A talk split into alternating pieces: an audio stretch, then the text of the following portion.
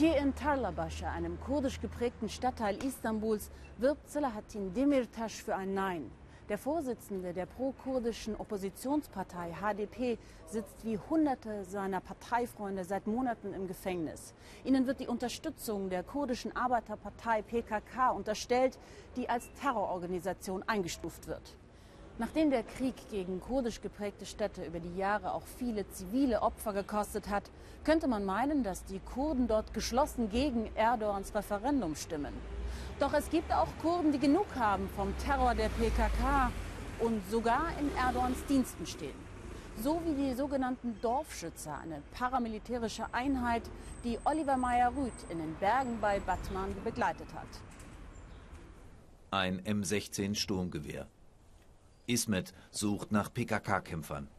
Er ist der Chef einer paramilitärischen Einheit im kurdisch geprägten Südosten der Türkei. Einer von mehreren Zehntausend sogenannten Dorfschützern.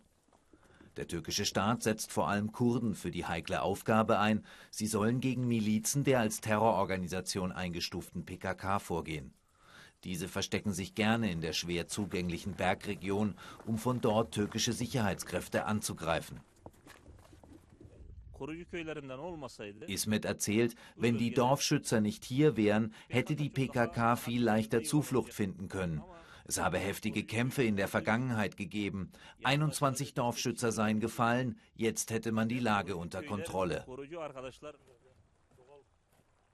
Bei vielen Kurden sind Dorfschützer umstritten, gelten sogar als Verräter. Die kurdisch geprägte Mehrheit im Südosten dürfte beim Referendum nach Umfragen mit Nein stimmen. Dorfschützer hingegen bekommen Geld vom Staat und seien Präsident Erdogan treu ergeben, erklärt mir Ismet. Wir als Dorfschützerfamilien werden mit Ja, Ja und nochmal Ja stimmen. Vor drei Jahren wollte die türkische Regierung das System Dorfschützer auslaufen lassen. Damals verhandelte Ankara einen Frieden mit der PKK. Jetzt, nach heftigen Kämpfen in den letzten Monaten, sollen 25.000 neue Dorfschützer rekrutiert werden.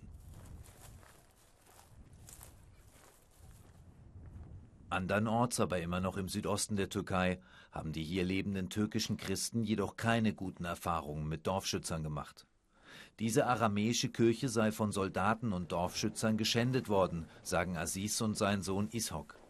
Die Gemeinde liegt in den 90er Jahren auf einer Frontlinie zwischen der türkischen Armee und der PKK.